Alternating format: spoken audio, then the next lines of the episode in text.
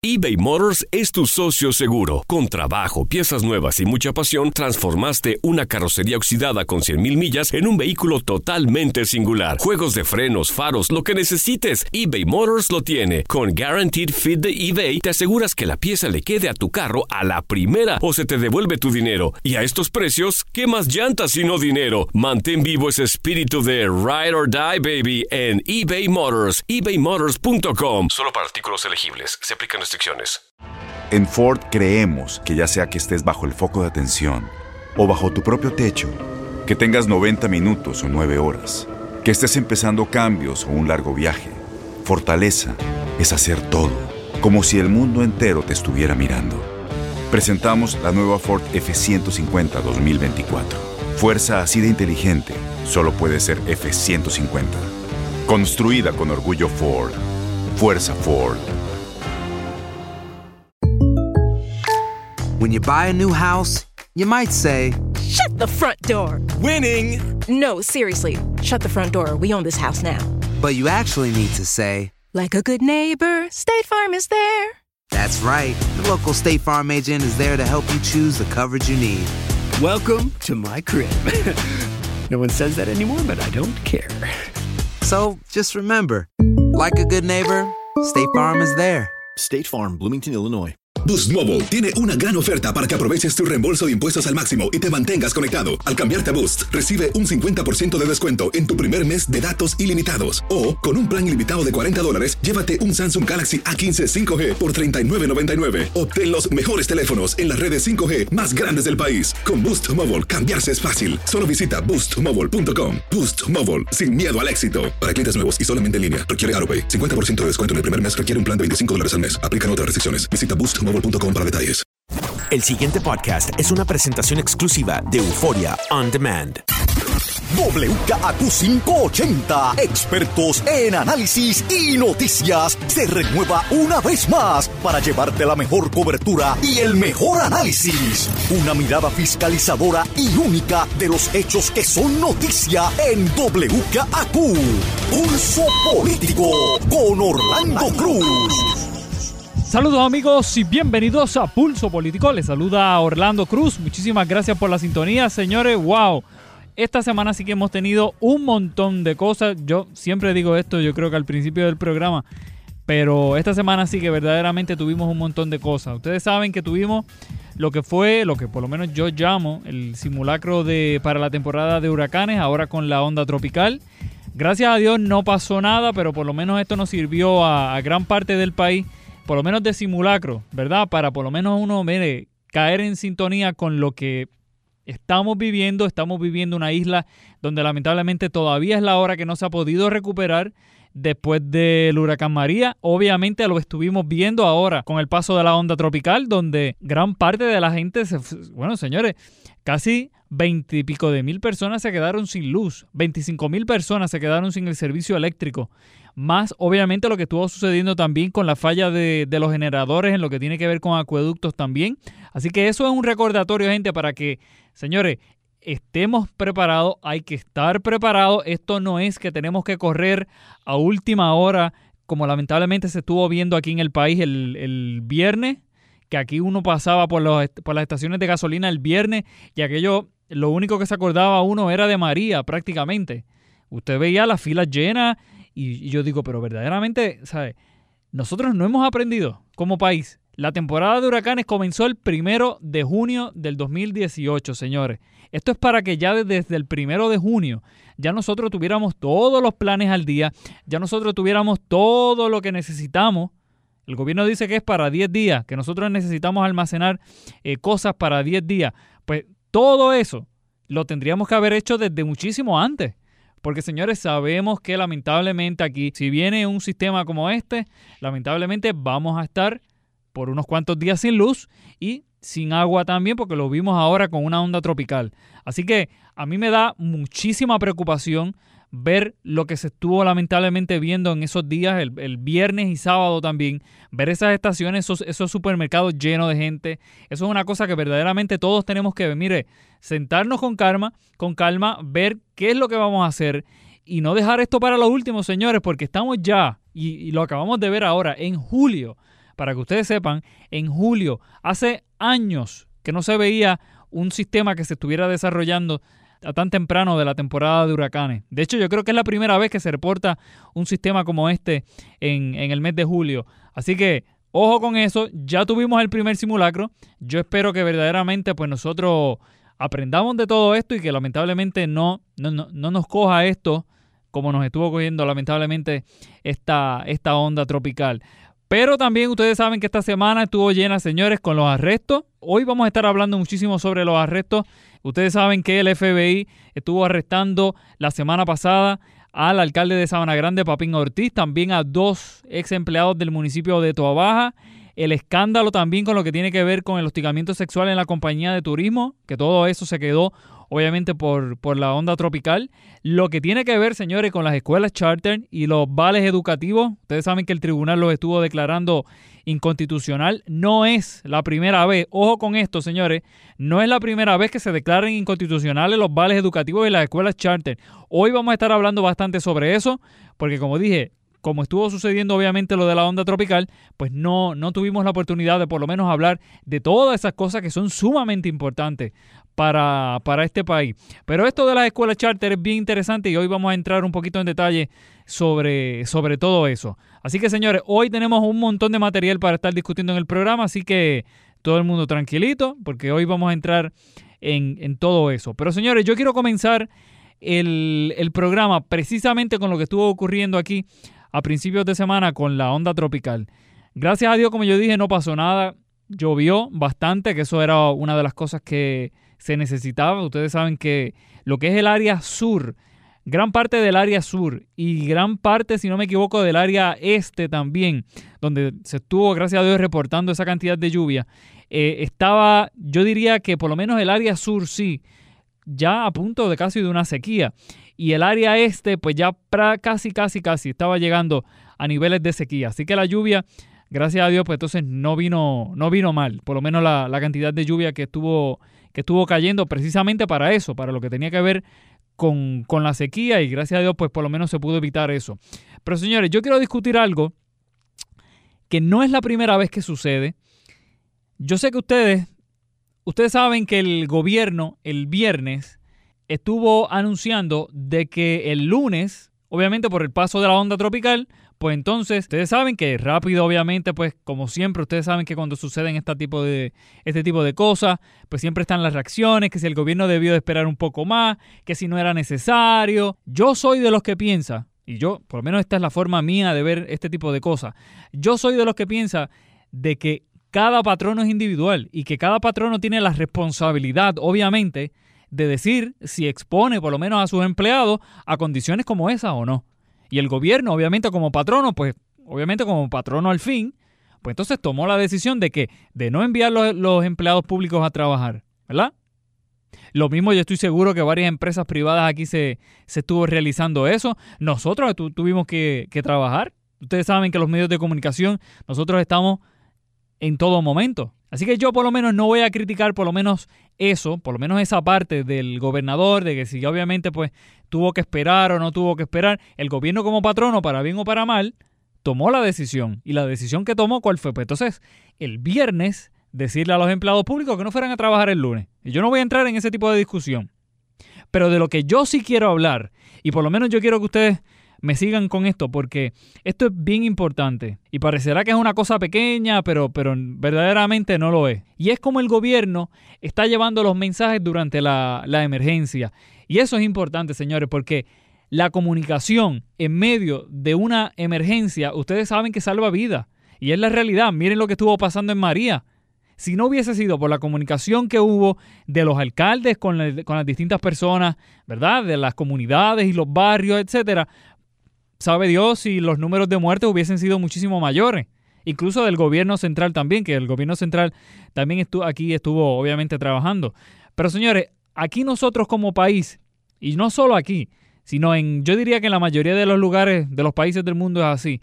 Pero aquí en Puerto Rico, señores, nosotros nos hemos estado acostumbrando por años y años a lamentablemente ver a un gobernador pararse frente a un podio, ¿verdad? Anunciar que viene una tormenta, que viene un huracán, etcétera, y dependiendo obviamente de lo flojo que sea el gobernador, pues entonces ahí que ustedes empiezan a, a ver las críticas. Los mensajes de Alejandro, señores, aquello había que tomarse siete tazas de café para usted ver a Alejandro hablando de tormenta. Que aquello era una cosa increíble. Y este va, yo creo que prácticamente igual. Y esas cosas, señores, por lo menos desde el punto de vista nuestro, esas cosas hay que cambiarlo. Los gobernadores, obviamente, de lo único que saben, y ellos no saben de mucho, pero de lo menos que saben, es de meteorología, señores. No saben mucho, pero de lo menos que saben es de meteorología. Y entonces, nosotros como país nos hemos visto, o por lo menos obligamos prácticamente al gobierno o al gobernador de turno, al que sea, sea popular o sea PNP, a que se pare frente a un podio a hablar de algo que no tiene, señores, ni perra idea, ni siquiera entiende de los procesos atmosféricos, ni de todo este tipo de, de cosas, ni, ni, siquiera de los factores que pueden entrar para debilitar una, un sistema, etcétera, etcétera. Así que eso, obviamente no. Pero miren esto. Ahora con la onda tropical, el gobernador, ustedes vieron que se paró frente a un podio a hablar sobre, obviamente, el huracán, hasta sobre la tormenta. Cuando empezó a hablar, pues obviamente empezó a hablar porque era un huracán y aquí todo el mundo estaba obviamente ansioso cuando vio que, que era un huracán y que las rutas ¿verdad? De ese huracán a principio, que todo el mundo sabía que esto se iba a debilitar, pero obviamente, pues, ¿qué hizo el gobernador? Pues se paró frente al podio a ser que maestro de ceremonia de todo lo que estuvo ocurriendo allí. Pero miren por qué yo me, por qué yo por lo menos critico esta, este tipo de, de acción. En estos tiempos modernos, señores, en los tiempos que estamos viviendo ahora mismo, lo mejor es que, que, que si el gobierno, que si la gente del gobierno quiere que el gobernador sea un maestro de ceremonia, como estuve mencionando, pues usted lo pone a que a presentar a la gente. Usted lo pone a presentar a la gente y que diga, eh, buenas tardes, ya ustedes saben, viene este sistema para acá, les dejo al, fulano de tal del Servicio Nacional de Metrología y entonces usted entra, usted como gobernador entra en lo único que usted sabe, que es que es lo que tiene que ver con las operaciones del gobierno. Si va a haber trabajo, ¿verdad? Que esto siempre sucede. Pongan el caso de que si hay escuela, pues si hay escuela, ¿verdad? De que si la autoridad de energía eléctrica está lista o no está lista.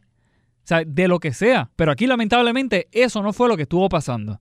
Aquí teníamos a un gobernador, y esto obviamente usted habla con todo el mundo, y yo, yo sé que usted cuando uno le menciona esto, pues usted obviamente se, se, tiene que acordar de todo esto. Pero estas son cosas que lamentablemente pasan desapercibidas aquí en todo esto. Pero aquí, señores, teníamos a un gobernador hablando sobre el tiempo que prácticamente lo único que le faltó hacer era un Facebook Live como Adam Monzón. O sea, la participación del gobierno en casos como eso debe ser única y exclusivamente, oigan esto bien, única y exclusivamente a si hay trabajo o no. Y usted entonces se dedica, por lo menos, ¿verdad?, a hablar de que a cosas de que le preocupan verdaderamente al gobierno, como es, por ejemplo, eh, lo que tiene que ver con los desalojos, ¿verdad? Las áreas inundables, lo que estuvo sucediendo con la situación de, de acueductos, ¿verdad? Que si abren las represas para que obviamente los niveles bajen, etcétera, etcétera, etcétera. Esas son cosas que yo por lo menos pienso que el gobierno verdaderamente tiene que estar realizando, o por lo menos la figura del gobernador es lo que tiene que estar haciendo. Aquí nosotros veíamos a un gobernador, lamentablemente, eh, daba la impresión incluso de que estaba hasta molesto, de que estaba hasta incómodo con eso, con lo que estuvo, con lo que estaba haciendo. Y obviamente a nadie le gusta pararse frente a un, a un micrófono y frente a la prensa, obviamente, a, a hablar de cosas como esta. Pero nosotros que por lo menos vemos cómo el gobernador se desempeña en, sus distintas eh, facetas, ¿verdad? De, orador y de, verdad, de, estar dando discursos, etcétera. Obviamente veíamos un gobernador que hasta cierto punto yo pensaba y yo lo veía en la televisión y yo decía, pero él, él luce molesto. O sea, yo, la percepción que yo tenía del gobernador cuando se paraba a hablar sobre este tipo de cosas, yo decía, el hombre está molesto. Y yo digo, pero entonces, ¿Cuál es la necesidad? Y esto para la gente del gobierno. ¿Cuál es la necesidad de usted exponer al gobernador a eso cuando usted sabe que este gobernador y el pasado también, pues esto de, estar hablando y de, este tipo de cosas, pues no es su fuerte. Y es la realidad. Y yo diría para cualquier gobernador, obviamente no es lo fuerte. Usted concentra al gobernador solamente en lo que tiene que ver con las operaciones del gobierno y déjele lo que tiene que ver con lo que va a pasar con el sistema, de que si el sistema va a estar llegando para esta fecha, de que si se espera que llegue esta cantidad de lluvia, de que si se espera que los vientos no sean tan fuertes, pero en, lugares altos de la, montaña, pero pues obviamente sea fuerte, esas cosas usted se las deja a que al Servicio Nacional de Meteorología y a las personas que obviamente están preparadas y que han estudiado un montón para este tipo de cosas y que no, se, y que no prestan obviamente a la confusión. ¿Cuál fue el problema aquí? Lamentablemente no. El gobernador abría las conferencias de prensa, vienen estos vientos, vienen estas aguas, viene esta ruta, viene esto, viene lo otro. El gobernador no está para eso, gente. El gobernador está en casos como este. ¿Para qué? Para que se dedique a hablar sobre las operaciones del gobierno. Eso es lo que tiene que hacer el gobernador. X o Y, cualquier gobernador que sea, no es este o el otro. Y esto lo hemos visto durante muchísimos años. Yo creo que no hay una conferencia de prensa con sistemas atmosféricos como estos que el gobernador que sea no, no se pare frente a, los micrófonos a hablar. Y yo creo que eso nosotros tenemos que cambiarlo. Tenemos que cambiarlo. ¿Por qué? Porque, señores, un gobernador no sabe un demonio de lo que tiene, de lo que pueda estar sucediendo. Un gobernador no tiene estudios, al menos que Adam Monzón se tire para gobernadores, yo lo, yo lo dudo muchísimo, pero un gobernador no está preparado para esto. Entonces, poner a un gobernador a manejar ese tipo de información en una situación tan crítica, yo creo que esto hay que reevaluarlo.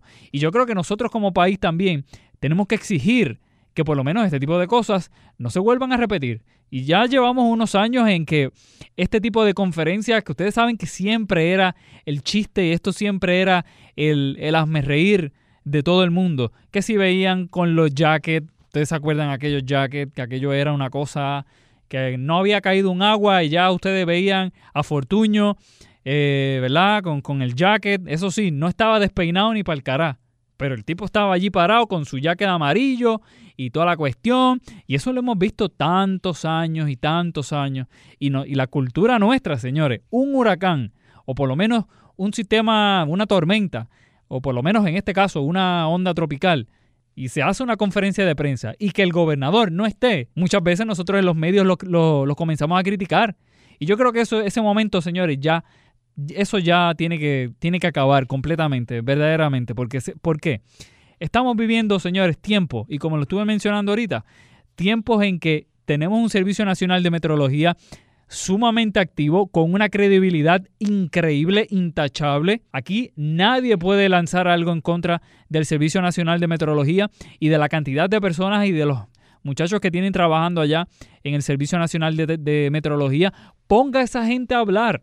A medida que usted ponga gente que domina el tema y, pone gente a hablar que verdaderamente conoce y puede responder preguntas fuertes como obviamente lanza la prensa, pues usted como administración se crece. ¿Por qué? Porque entonces la gente va a decir contra esta conferencia de prensa, pues verdaderamente, pues, que estuvo me dio la información que verdaderamente yo necesitaba, me siento seguro, me siento satisfecho con la información que se estuvo realizando.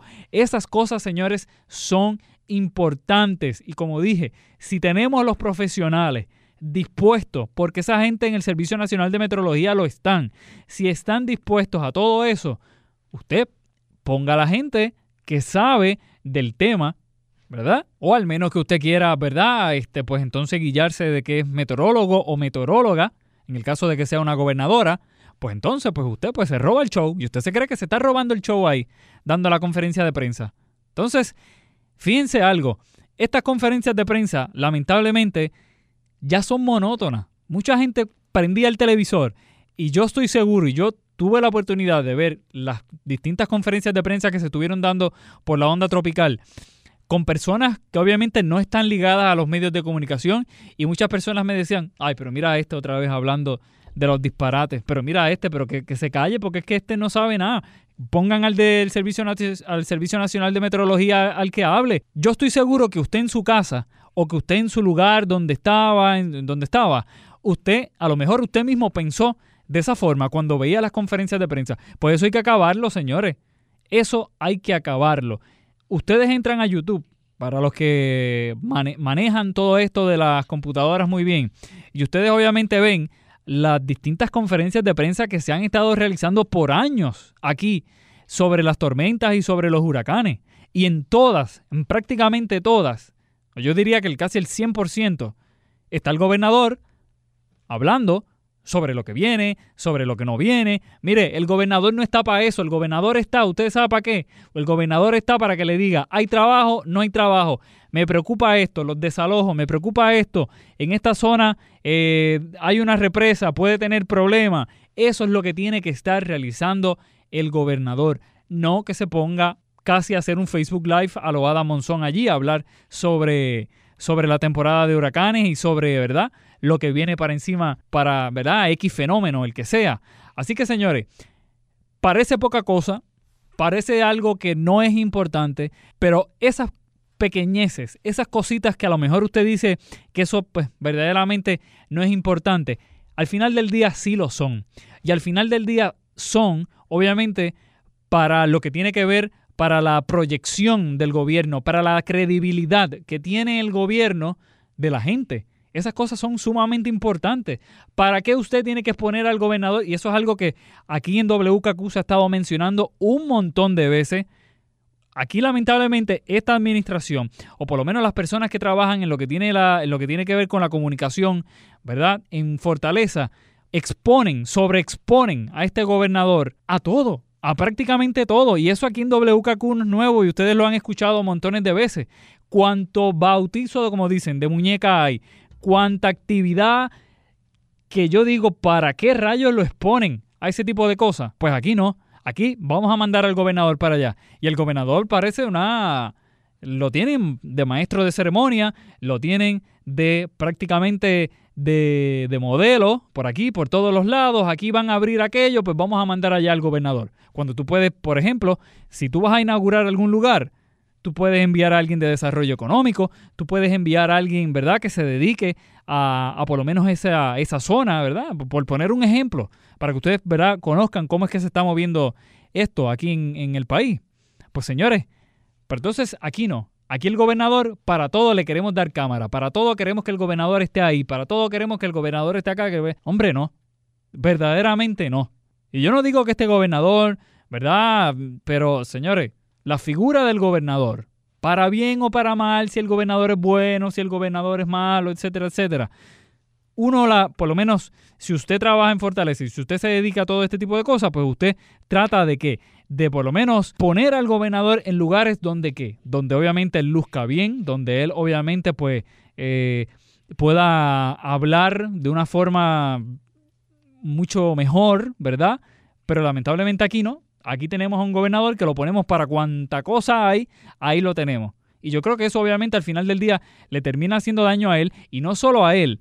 Como dijo ahorita, la proyección, la poca confianza que pueda tener el país en la figura del gobernador aquí de Puerto Rico, usted la afecta con todo ese tipo de acciones como esa.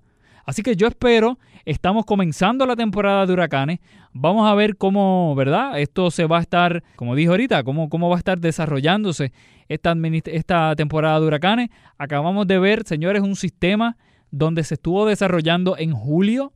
Yo creo que eso es la primera vez que estuvo, que ha estado ocurriendo aquí, por lo menos en esta zona. Y eso, señores, es un alerta de que, señores, hay que tomar las cosas en serio. Cuando aquí se le dice cuando ustedes escuchan a Adam Monzón aquí en WKQ hablar de que, señores, hay que prepararse, de que hay que, mire, estar preparado desde el día uno, esas cosas usted tiene que tomarlas bien en serio y usted tiene que, señores, internalizar todo eso, no dejar las cosas para lo último. Para lo último, yo decía esta semana en Twitter, en el Twitter de nosotros, de Orlando Cruz WKQ, y yo decía, la temporada de huracanes comenzó hace 39 días. Recuerdo el, tweet, ¿cómo fue? La temporada de huracanes comenzó hace 39 días, o sea, el primero de junio, y esto es para que ya nosotros estuviéramos listos ya desde muchísimo antes, desde muchísimo antes. ¿Por qué? Porque, señores, lo acabamos de ver, lo acabamos de ver, señores, con una onda tropical de unas 6 pulgadas más o menos de lluvia, que fue lo que estuvo cayendo. Aquí todavía hay gente que no tiene el servicio eléctrico. Y aquí todavía hay gente que lamentablemente está, tiene agua, pero gracias a que a generadores y esos generadores fallaron. Algunas estaciones de radio también se fueron del aire. ¿sabes? Vivimos un Puerto Rico muy, muy susceptible a este tipo de cosas. y sobre todo el momento en el que nos encontramos ahora mismo como país, estamos prácticamente, señores, levantando poco a poco la cabeza. Tenemos que estar listos, tenemos que estar listos. Eso ni hablar, señores, de lo que estuvo ocurriendo también con lo que tiene que ver con, con los toldos, que ustedes saben que lamentablemente todavía hay personas con toldo. El número aproximadamente creo que eran 55 mil personas más o menos de personas que todavía están con toldo.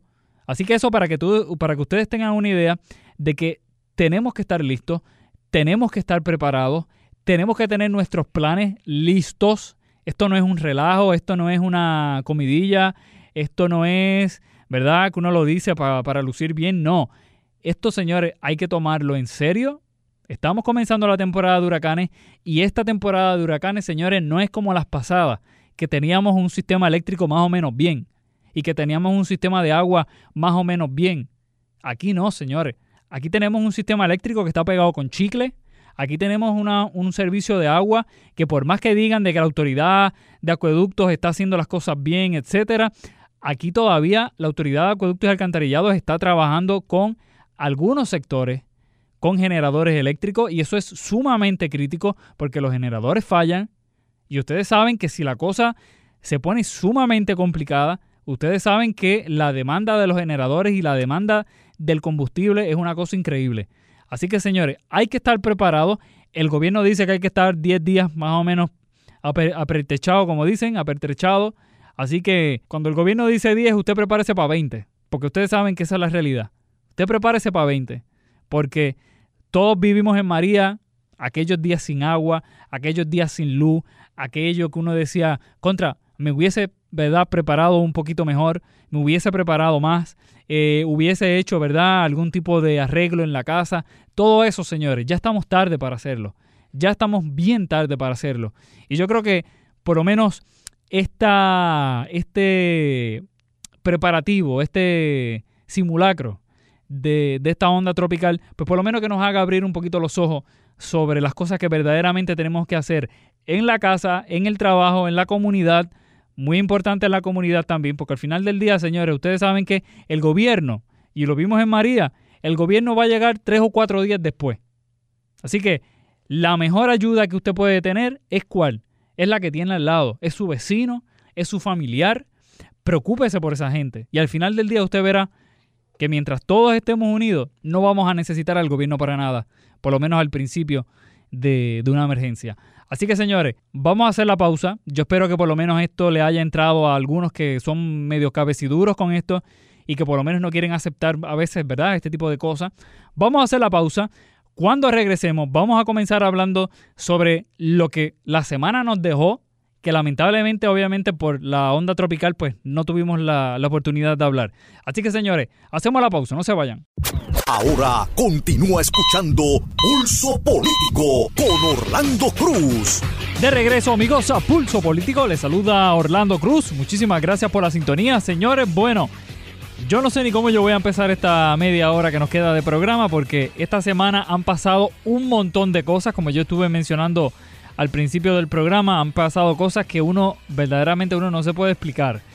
Y para que, ¿verdad? Para cerrar la semana con broche de oro, obviamente teníamos que cerrar con el desmadre, con la crisis que está viviendo ahora mismo la, la Autoridad de Energía Eléctrica. Ustedes saben que al principio del programa yo estaba hablando sobre, la, sobre lo importante de la, de la proyección que debe de tener un gobernador, ¿verdad?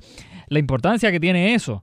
Entonces, usted necesita un gobernador que tenga que una buena proyección. Esa proyección, el resultado de eso es que es la credibilidad que tiene ese gobierno, ese gobernador. Pues señores, eso ya murió. Y a mí me da mucha, mucha lástima, de verdad, porque la poca credibilidad que podía tener este gobierno murió en un año y pico. Señores, esta administración no lleva ni dos años y ahora mismo este gobernador no tiene cero, tiene cero de credibilidad. Y todo eso, señores, queda demostrado con las acciones y con la crisis que está viviendo la Autoridad de Energía Eléctrica. Si esto el gobierno lo hubiese trabajado de la manera que tenía que haberlo trabajado, evitando todo esto, por lo menos un poquito de credibilidad al final del día, se salvaba. Pero señores, una vez más, y yo lamentablemente tengo que volverlo a repetir, una vez más, este gobierno se sigue dando con la misma piedra, se sigue dando en la cabeza con lo mismo, y lamentablemente, ¿qué pasa? No aprenden o no quieren aprender, o es que lamentablemente son unos incompetentes. Y yo tengo que decirlo así porque es la realidad. Este gobierno ha manejado la situación, la crisis que está viviendo la Autoridad de Energía Eléctrica casi de novato. Esto, señores, si hubiese pasado en la administración del padre de Pedro Rosselló, yo estoy seguro que nada de estas cosas estuvieran sucediendo. Y no porque yo sea fanático de Rosselló, porque a mí me importa. Y yo, ustedes saben que yo aquí no, nosotros no estamos afiliados a ninguno. Nosotros mencionamos las cosas como verdaderamente nosotros entendemos que están sucediendo. Pero yo estoy seguro que esto la situación que está pasando ahora mismo la Autoridad de Energía Eléctrica, si sucedía en lo que era la administración de Roselló o en la administración de Romero, hace muchísimo tiempo esto ya se hubiese resuelto. Pero lamentablemente, ¿verdad? Para bien o para mal, tenemos lo que tenemos. Esta semana, señores, quedó demostrado que el gobierno que le mienta al país, pero de una forma que el que no lo conoce, verdaderamente que el que no lo conoce se lo cree. Y le falta el respeto, señores, al país de una forma que yo en mi vida había visto de un gobierno. Y mire que yo no soy ni tan joven ni tan viejo, pero yo he tenido la oportunidad por lo menos de hablar con varios compañeros aquí que, obviamente llevan años analizando las noticias y llevan años trabajando con este tipo de, de situaciones. Y todos, casi todos, por no decir todos, ¿verdad? Pero casi todos me dicen exactamente lo mismo. Puerto Rico no había vivido un desmadre tan, tan grande como como el que está viviendo ahora mismo. Y yo quiero hablar un poquito sobre lo que estuvo pasando en la Autoridad de, Energía Eléctrica, pero quiero hacerles como un breve resumen porque para poder entender en la posición en la que nosotros nos encontramos ahora con la Autoridad de Energía Eléctrica, yo creo que hay que mirar un poquito para atrás y hacer un resumen de, de por lo menos lo que ha estado sucediendo. Ustedes saben que esta semana sale Walter Higgins de la Autoridad de Energía Eléctrica en medio del desmadre este que ya todos sabemos lo que ha estado pasando. Una madeja de mentira doble discurso. Y lo peor, señores, y lo más descarado es que se paran frente a una cámara, que eso es a mí lo que más me molesta. Se paran frente a una cámara a decir mentiras, ellos no se sonrojan cuando dicen esas mentiras, eso es como si, como si fuera algo patológico, o sea, es normal para ellos manejar este tipo de cosas. Miren por qué yo digo esto. El experimento este de Walter Higgins, para los que no se acuerdan, porque aquí lamentablemente nosotros nos olvidamos de, de la mayoría de las cosas, este experimento, señores, de Walter Higgins le costó al país casi un millón de dólares. Y yo esta semana en Twitter, en el Twitter de nosotros, Orlando Cruz WKQ, lo hice como un breve resumen para que la administración de la Autoridad de Energía Eléctrica pudiera encontrar a este hombre. Eso fue casi un proceso como mis universos. Ustedes saben que yo no sé si eso se hace, yo no sigo ese tipo de, de concurso ni nada de eso, pero ustedes saben que por lo menos hace muchísimos años, pues la gente iba por los pueblos y entonces veían cuál era la nena más linda, la llevaban allá y entonces allá concursaba y allá ganaba, etcétera. Pues prácticamente, señores, eso es lo que estuvo realizando la Autoridad de Energía Eléctrica para poder contratar a Walter Higgins. Ellos se fueron, le pagaron a una compañía, la compañía se llamaba Hendrix and Struggles, si no me equivoco. Eso fue el 21 de diciembre pasado. Le pagaron 250 mil pesos, señores.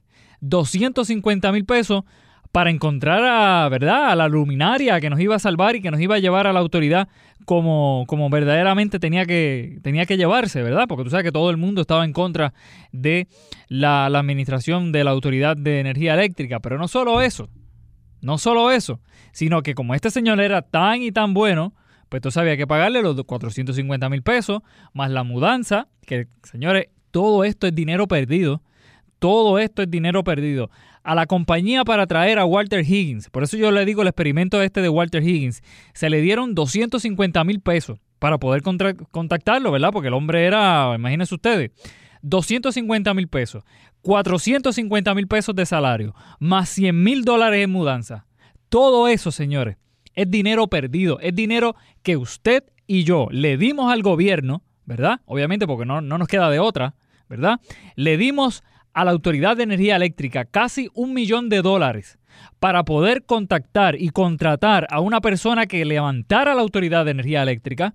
Un millón de pesos, señores, que acabamos de votar. Solamente le duró este hombre, Walter Higgins, solamente cuatro meses nada más. Nosotros somos el único país en el mundo que nosotros nos damos el, el lujo de estar haciendo experimentos que nos cuestan un millón de pesos. Un millón de pesos en una autoridad de energía eléctrica que ustedes saben que estuvo casi hasta en los tribunales, eh, no casi, estuvo en los tribunales para que el gobierno le prestara dinero porque no podían funcionar. La autoridad de energía eléctrica no podía funcionar. Tuvo que el gobierno central del Fondo General pagarle, darle dinero a la autoridad para que la autoridad pudiese levantar cabeza porque señores, si no, estuviésemos viviendo como lo que estuvimos viviendo nosotros en María, apagados completamente. ¿Por qué? Porque la autoridad no tenía dinero para funcionar. Entonces, aquí parece que a los, los famosos miembros, los ex miembros ahora, porque los votaron como bolsa de la Junta de Energía Eléctrica, pues ellos, señores, se pasaban eso, y ustedes me perdonan que yo use ese tipo de expresión aquí, pero señores, se lo pasaban por donde no les daba el sol. El país estaba en crisis, pero la Autoridad de Energía Eléctrica, la Junta de la Autoridad de Energía Eléctrica, parece que no. había un, un, discurso, por lo menos una, una parte que decía Aníbal Acevedo Vilá. Yo recuerdo eso en los debates aquellos con Rosselló y ustedes se acuerdan de todo eso. Cuando Aníbal Acevedo Vilá le enfrentaba a Pedro Rosselló sobre el historial asqueroso, porque hay que decirlo de esa forma, de corrupción que había. Nunca se me va a olvidar por lo menos la frase que le dijo Aníbal o lo sabían o era un incompetente. Pues prácticamente, señores, la Autoridad de Energía Eléctrica estaba funcionando así. O no lo sabían o verdaderamente eran unos incompetentes. La Autoridad de Energía Eléctrica ha estado, y esto la semana pasada en el programa aquí lo estuvimos, lo discutiendo, administrada, señores, por personas totalmente incompetentes. Y, el, y ustedes saben cuál es el problema de eso. Que, señores, le dimos en bandeja de plata la chequera prácticamente de la Autoridad de Energía Eléctrica. ¿Para qué? Para que se fueran a gastar un millón de pesos en un hombre que lamentablemente lo que, lo que les duró fueron solamente cuatro meses nada más. Pero miren esto, porque es que esto, a esto es lo que yo quiero concentrarme en el día de hoy. Señores, aquí lo que hay que criticar, lo que hay que señalar y lo que hay que condenar verdaderamente es la forma en el que este gobierno le mienta al país, y yo les voy a explicar por qué el gobierno les miente al país. Ustedes saben que el miércoles, el super miércoles, porque todo eso sucedió entre miércoles, jueves y viernes también. Pero el miércoles a las 11 de la mañana, el gobernador Ricardo Rosselló, antes de que se montara en el avión para algarse para allá, para, para Rusia, porque esa es otra, ¿verdad? Esto solamente sucede aquí en este país. A las 11 de la mañana, el gobernador decía lo siguiente al país. Escuchen esto. En, primer lugar, sí, el, eh, el CEO Walter Higgins eh, eh, va a someter su renuncia por razones puramente personales. tuvo un incidente familiar no esperado y iba a provocar que estuviese fuera de Puerto Rico en, muchísimas ocasiones. Yo dejaré que él pueda ser el que hable un poquito más sobre, sobre ese detalle. No obstante, él quiere permanecer colaborando durante todo este proceso, ya ha estado trabajando eh, nuevamente para poder encaminar a, la Autoridad de Energía Eléctrica en la dirección correcta. Eh, al ser una, una, renuncia, la expectativa nuestra es que no es una, verdad, no, no, es una destitución, sino que es una renuncia y por lo tanto algunas de las cláusulas que se le ponen en estos contratos eh, eh, no, estarían, no estarían vigentes. Sobre la sustitución, hoy la, la Junta de la Autoridad de Energía Eléctrica eh, se reúne, eh, estarán buscando, eh, ¿verdad? O tomando una determinación sobre un sucesor o una sucesora. Y mi expectativa sigue siendo la misma, que sea una persona que pueda llevar a cabo el proceso de la transformación, que esté bajo los eh, las limitaciones del mercado, de lo que se solicita para este tipo de trabajo y que sea alguien que venga eh, nuevamente con un compromiso de hacer los cambios en una de las áreas más duras del gobierno. Escúchenlo otra vez porque verdaderamente que esto es, esto es bien lamentable. Escuchen esto otra vez. En, primer lugar, sí, el, eh, el CEO Walter Higgins eh, va a someter su renuncia por razones puramente personales. Eh, tuvo un incidente eh, familiar no esperado y iba a provocar que estuviese fuera de Puerto Rico en, muchísimas ocasiones. Yo dejaré que él pueda ser el que hable un poquito más sobre, sobre ese detalle. No obstante, él quiere permanecer colaborando eh, durante todo este proceso. Ya ha estado trabajando eh, arduamente para poder encaminar a, la Autoridad de Energía Eléctrica en la dirección correcta.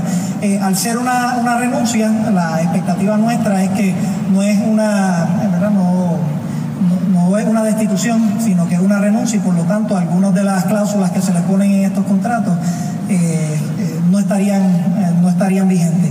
Sobre la sustitución, hoy la, la, Junta de la Autoridad de Energía Eléctrica se reúne, estarán buscando, ¿verdad? O tomando una determinación sobre un sucesor una sucesora eh, y mi expectativa eh, sigue siendo la misma, que sea una persona que pueda llevar a cabo el proceso de la transformación, que esté bajo los, eh, las limitaciones del mercado, de lo que se solicita para este tipo de trabajo, y que sea alguien que venga nuevamente con un compromiso de hacer los cambios en una de las áreas más duras del gobierno. Miren esto para que vean cómo, cómo es que verdaderamente las cosas son en este país, que es una cosa, una hora después, ¿verdad? De que el gobernador estuvo hablando sobre la salida de Walter Higgins, confirmándole al país que Walter Higgins se iba por, obviamente, dice él, decía él, por la situación personal, que obviamente eso es una mentira increíble, ¿verdad? Walter Higgins entonces, mire lo que hizo después, una hora después de que el gobernador hizo lo que hizo, le mintió al país de la forma tan descarada como lo estuvo realizando. Una hora después Walter Higgins se la tira en la cara. Miren esto, y yo lo tengo aquí, yo sé que ustedes lo han estado escuchando eh, muchísimas veces, pero yo creo que es importante, como dije ahorita, para tratar de entender todo esto, ver todos los pasos, todo lo que estuvo sucediendo para llegar a esta situación. El miércoles a las 12 y 23, a las 12 y 23, Walter Higgins le envió a todos los empleados de la Autoridad de Energía Eléctrica lo siguiente. Miren, miren esto.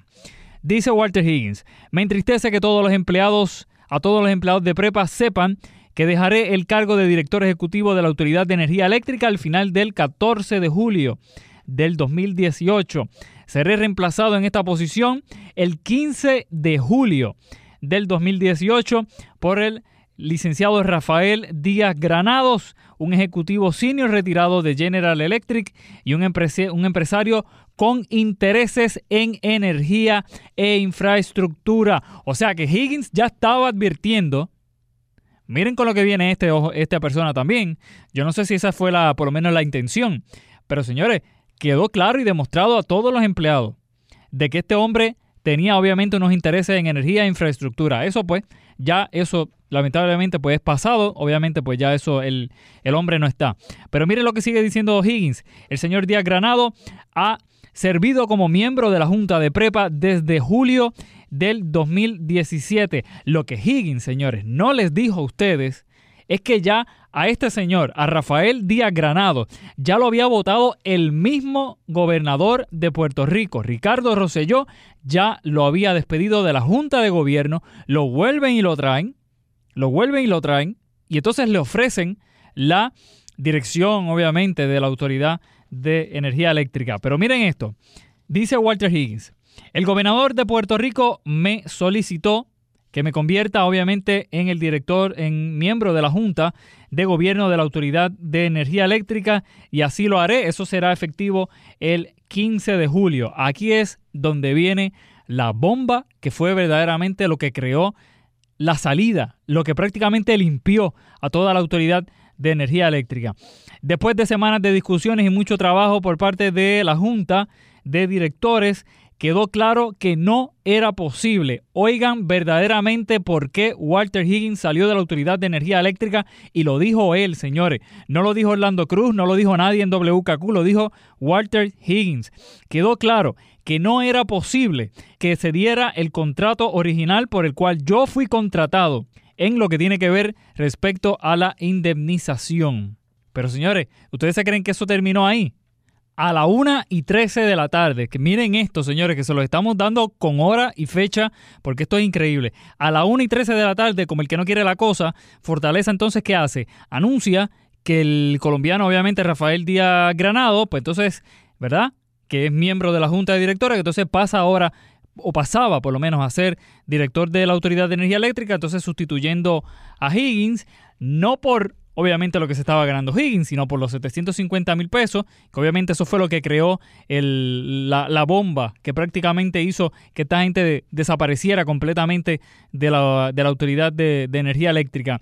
750 mil pesos, señores, que eso son tres veces más de lo que se ganaba Walter Higgins. O sea que aquí como este país es abundante, ¿verdad? Como este país en el dinero está que hace orillas, señores, pues entonces vamos a pagarle que tres veces más al tipo, porque el tipo es, olvídese ustedes, es una cosa increíble.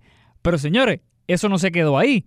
El, ese mismo día, a las 5 y 15, si no me equivoco, de ese mismo miércoles, Higgins, ¿qué hace? Vuelve otra vez, envía otro comunicado diciendo que mira, que es verdad lo que dijo el señor gobernador, que es que yo me voy porque tengo una situación personal que nadie sabe, que solamente sabe él, etcétera, etcétera, cuando yo verdaderamente, ¿verdad? Eso no, esta parte no la dijo él, pero cuando él, obviamente, él dice, fíjense las contradicciones, cuando él dice y le dice al, país y a los empleados de la Autoridad de, Energía Eléctrica de que verdaderamente la razón por la que él se va es por qué, es porque no le iban a pagar el dinero, señores, no le iban a pagar el dinero. Entonces, fíjense las contradicciones aquí, señores. Por eso es que yo le digo cómo el gobierno les miente descaradamente y cómo el gobierno con una hipocresía enorme se expresa y le dice las cosas al país. No le queremos pagar a Walter Higgins 450 mil pesos no le queríamos pagar 450 mil pesos. Sale Walter Higgins porque no le quieren pagar eso, pero entonces le pagamos 750 mil pesos tres veces más a la persona que iba a sustituir a Higgins. Explíquenme ustedes en qué lógica. Yo quiero entender, o yo quiero que alguien verdaderamente a mí me, me logre o me explique, ¿verdad? Yo quiero que alguien me explique a mí el proceso mental, el proceso mental por el cual esta gente, esta estas personas que verdaderamente se merecen el repudio y se merecen la crítica del país. ¿Cómo esta gente, cómo fue ese proceso mental para que ellos entendieran que, oye, no le vamos a pagar 450 mil pesos, por eso Walter Higgins se va, pero vamos a pagarle a este tres veces más, 750 mil pesos? ¿Sabe? ¿En qué mundo, en qué órbita, en qué planeta, en qué lugar ¿En qué mundo vive esta gente, señores? ¿En qué país se creen que esta gente vive?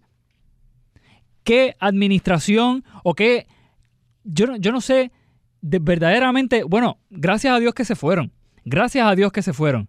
Pero señores, lo que hemos visto esta semana aquí es una cosa que no tiene nombre, demuestra obviamente que la falta de responsabilidad, el poder, que es lo más mínimo, el poder entender la realidad que está viviendo Puerto Rico. Y eso, señores, es crítico.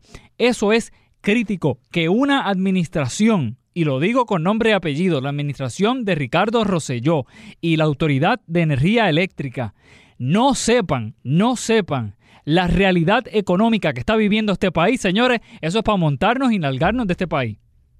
Así mismito como lo digo, señores.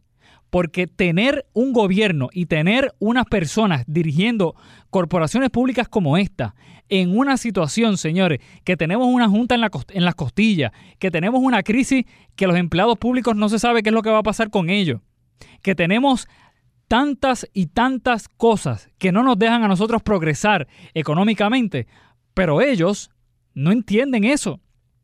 Ellos no lo entienden.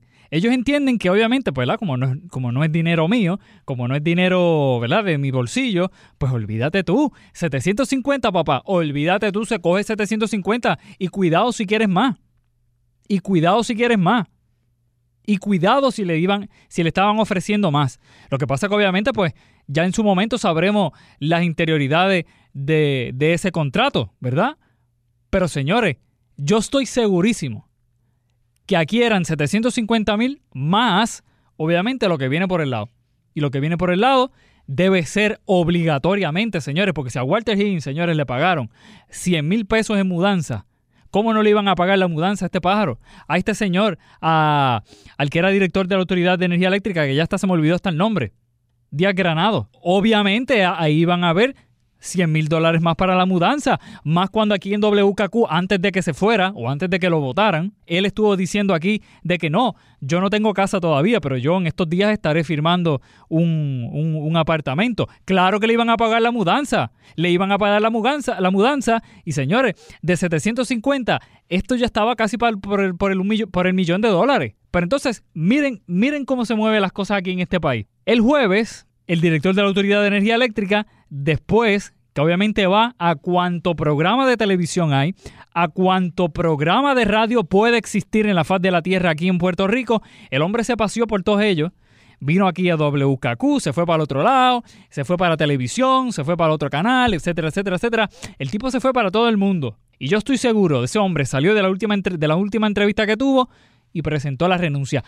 ¿Cuál era la necesidad Vuelvo y lo repito, el gobierno metiendo la pata en lo que tiene que ver con proyección, buscándose fuerte para las nalgas, porque es la realidad. Este gobierno se buscó la crisis que estamos viviendo ahora mismo. Por eso este gobierno no tiene credibilidad. Por eso este gobierno nadie le cree. Por eso se dicen las cosas que se dicen en todos los programas de radio acá en WKQ. Señores, porque el gobierno se merece todo eso que se está mencionando. Entonces, yo trataba, no trataba, yo los escuchaba al grupo de, analistas, o no de analistas, sino de, miembros de panel que los llevan, ¿verdad? A, a, los programas para que hablen a favor del gobierno, porque eso ni analistas son. Eso dicen que son abogados algunos, pero la realidad es que no, no lo aparentan, no lo aparentan ser, que es otra cosa.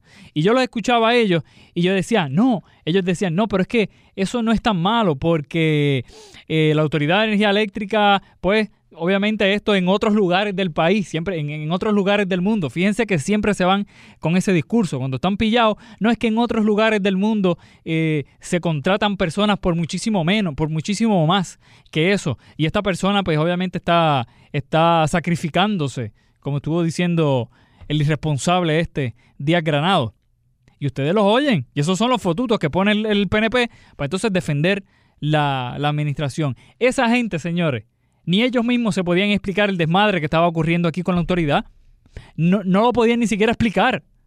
No lo podían explicar. Y yo vuelvo y repito una vez más lo que estuve mencionando al principio del programa, señores. Esta administración no sabe manejar crisis. No sabe manejar crisis. Es más, crean las propias crisis, las crean. Entonces, ¿qué pasa? Después vienen programas de radio como este programa y como otros programas a que a criticar, a cuestionar, ¿verdad? Lo más malo de todo esto es que ellos no lo logran entender. No lo logran entender, señores. Ellos, y cuando digo ellos, digo toda la administración pública, se siguen dando con la misma piedra, siguen cometiendo errores, siguen dándose con la misma piedra de que no saben manejar las cosas, reaccionan tres o cuatro días después. Y señores, aquí pues seguimos en esta y ellos no aprenden. Lamentablemente no aprenden. Ese es el gobierno que nosotros tenemos. Voy a hacer la pausa porque si no, si sigo hablando de esto me da, me da depresión porque es una cosa increíble, ¿verdad? Que verdaderamente en Puerto Rico suceden cosas que uno no, uno trata de explicarlas, pero uno no encuentra cómo poder explicarlas para que por lo menos, ¿verdad? Tenga, tenga coherencia, tenga sentido las cosas que, que están sucediendo en este país. Yo me voy, señores. Recuerden que este programa lo pueden escuchar nuevamente en el podcast de Pulso Político. Bien importante, pueden ir a cualquier aplicación de podcast, la aplicación de podcast favorita de ustedes, o pueden ir a euphoriaondemand.com. En iTunes también estamos en el podcast, obviamente. Ustedes buscan Pulso Político con Orlando Cruz y ahí nos pueden, nos pueden encontrar también. Recuerda, déjame saber lo que tú piensas de todo esto. Déjame saber tu opinión sobre todo esto. Recuerda que nos puedes seguir ahora también en la página de Facebook y en la página de Twitter de nosotros, Orlando Cruz WKQ. Ahí tú entras y me dejas saber todo lo que tú piensas sobre toda esta situación. Yo me voy, pero no me quiero ir, señores, sin antes ponerle un audio que nosotros estuvimos trabajando eh, y que estuvimos trabajando con, con Ojeda también sobre la historia y sobre las declaraciones, las primeras y las últimas declaraciones del pasado director de la Autoridad de Energía Eléctrica, Rafael Díaz Granado. Señores, esto que ustedes van a escuchar y le pusimos un poquito de, sátira a esto porque esto es increíble. Esto que ustedes van a escuchar, señores, es la falta de respeto más grande, más grande que se le puede hacer a un país en quiebra, es esto. Escúchenla, señores, nosotros nos vamos, nosotros regresamos el próximo sábado a esta misma hora y también a las lunes, el lunes a las 5 de la mañana en otra edición de Pulso Político. Escuchen esto, será hasta la próxima, no se vayan.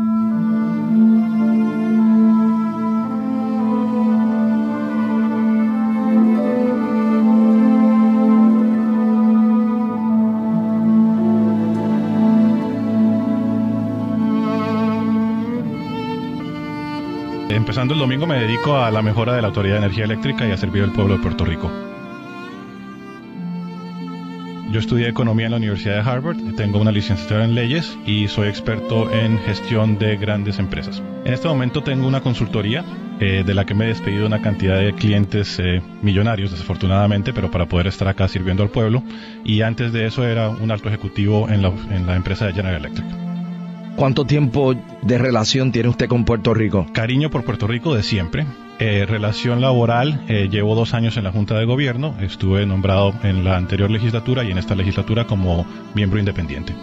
¿Cómo usted le explica al país que nos escucha que hay eh, gran indignación por el salario de 750 mil que la Junta de Gobierno decide pagarle a usted? Yo creo que es importante que el pueblo escuche y, qué bueno poder estar en WKAQ donde tenemos ese tipo de auditorio para poder tener esa conversación. Primero, estoy entrando a la Autoridad de Energía Eléctrica para evitar más de lo mismo. ¿Qué quiere decir? O sea, yo traigo y compito en un nivel global de talento. Eh, este puesto para mí es un puesto que es un verdadero privilegio poder servir al pueblo de Puerto Rico, pero lo estoy haciendo no para ganar más de lo que ganaba en otro sitio, mucho menos, todo lo contrario. O sea, yo cuando estaba como funcionario en General Electric ganaba muchísimo más de lo que estoy ganando aquí en Puerto Rico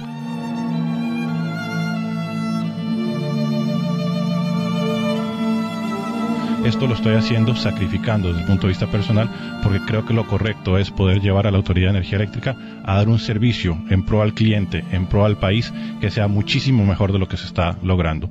La forma en que hemos logrado esta contratación, la Junta de Gobierno tiene plena flexibilidad para deshacerme de mí en cualquier momento. O sea, yo voy a rendir, voy a dar resultados, voy a bajar costos, voy a justificar mi sueldo todos los días y el día en que no lo justifique me voy sin liquidación, sin bonificación, sin nada. 750 mil dólares. ¿Usted ha ganado más de eso antes? Eh, sí, he ganado mucho más de eso muchas veces. Eh, mis últimos ingresos en General Electric eran por encima de los 2 millones de dólares, así que ustedes en Puerto Rico me están recibiendo con un descuento bastante importante. Me están recibiendo con un descuento bastante importante. ¿Y cómo usted percibe que se siente la gente aquí? Yo creo que la gente lo que quiere es una autoridad de energía eléctrica que verdaderamente sirva al país. Yo he manejado grandes empresas, empresas multi, multibillonarias, eh, 3 mil millones de dólares y más de ingresos, 10 mil empleados, o sea que en temas de gestión he tenido muchos ingenieros que trabajan para mí y lo bueno es que usted me pregunta la hora, yo le doy la hora, a veces un ingeniero le pregunta la hora y le explica cómo armar un reloj. Usted está haciendo un sacrificio es un sacrificio, es un sacrificio en el sentido de que cada día... Usted se está sacrificando por nosotros. Yo me estoy sacrificando por el pueblo de Puerto Rico porque cada día que estoy en Puerto Rico es un día en el que no estoy trabajando en otro sitio donde ganaría yo muchísimo más dinero. Cada día que estoy en Puerto Rico es un día en el que no estoy trabajando en otro sitio donde ganaría yo muchísimo más dinero. Ganaría yo muchísimo más dinero. Ganaría yo muchísimo más dinero.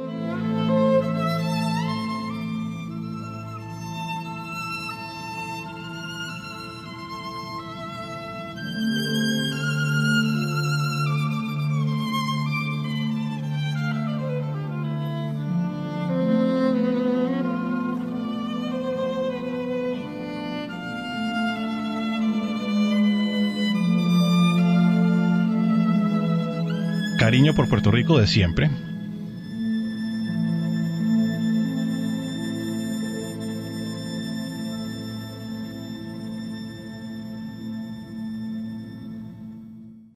El pasado podcast fue una presentación exclusiva de Euphoria On Demand. Para escuchar otros episodios de este y otros podcasts, visítanos en euphoriaondemand.com. Boost Mobile tiene una gran oferta para que aproveches tu reembolso de impuestos al máximo y te mantengas conectado. Al cambiarte a Boost, recibe un 50% de descuento en tu primer mes de datos ilimitados. O, con un plan ilimitado de 40 dólares, llévate un Samsung Galaxy A15 5G por $39.99. Obtén los mejores teléfonos en las redes 5G más grandes del país. Con Boost Mobile, cambiarse es fácil. Solo visita boostmobile.com. Boost Mobile, sin miedo al éxito. Para clientes nuevos y solamente en línea, requiere AroPay. 50% de descuento en el primer mes requiere un plan de 25 dólares al mes. Aplican otras restricciones. Visita Boost Mobile boostmobile.com para detalles